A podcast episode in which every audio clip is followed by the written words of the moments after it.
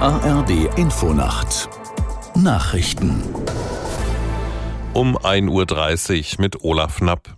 Die EU-Außenminister haben ihre Forderung nach Feuerpausen im Nahostkonflikt bekräftigt. Um die Lage auch mit den Beteiligten vor Ort direkt besprechen zu können, will der EU-Außenbeauftragte Borrell bald in die Region reisen.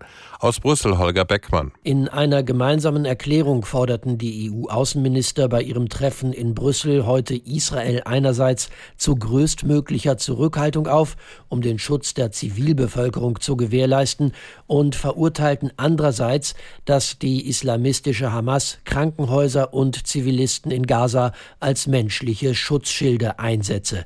Borrell verlangte, in Nahost und weltweit müsse man bereits heute die Frage stellen, was nach dem Krieg kommen solle.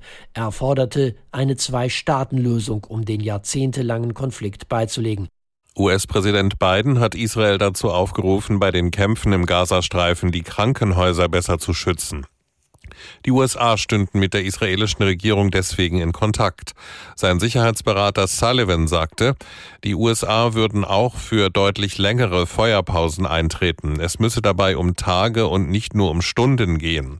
Vor allem das Shifa-Krankenhaus in Gaza-Stadt ist seit Tagen umkämpft und ohne Strom und Wasser. Bundesfamilienministerin Paus will Kinder besser vor sexualisierter Gewalt schützen. Dazu startet ihr Ministerium eine bundesweite Kampagne. Aus Berlin Nina Amin. Kein Kind ist allein, jedes Kind umgeben von Erwachsenen, die es schützen könnten. Zu viele schieben laut Paus die Verantwortung weg, aber oft aus Unsicherheit. Sie appelliert an Erwachsene zu handeln, wenn sie ein komisches Bauchgefühl oder eine Vermutung haben. Zum Auftakt der Kampagne gibt es jetzt eine Aktionswoche. Dabei wird über Anlaufstellen informiert, die beim Verdacht auf Kindesmissbrauch weiterhelfen. Im vergangenen Jahr hatte das Bundeskriminalamt mehr als 17.000 Kinder unter 14 Jahren als Opfer sexueller Gewalt erfasst.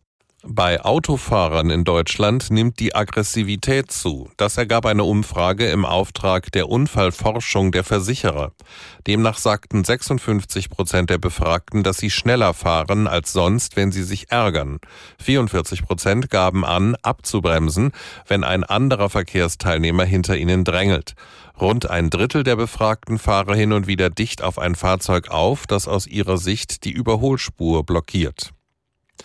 Das Wetter in Deutschland. In der Nacht gebietsweise Regen. In den Alpen und an der Nordsee länger anhaltende Schauer, auch Gewitter, bei 13 Grad in Düsseldorf bis 4 Grad in Flensburg. An der Nordsee stürmisch. Am Tage dann trüb, zum Teil kräftige Schauer. Im Süden besteht Überschwemmungsgefahr bei 8 bis 15 Grad. Am Mittwoch Schauer und größere Auflockerungen 5 bis 14 Grad. Das waren die Nachrichten.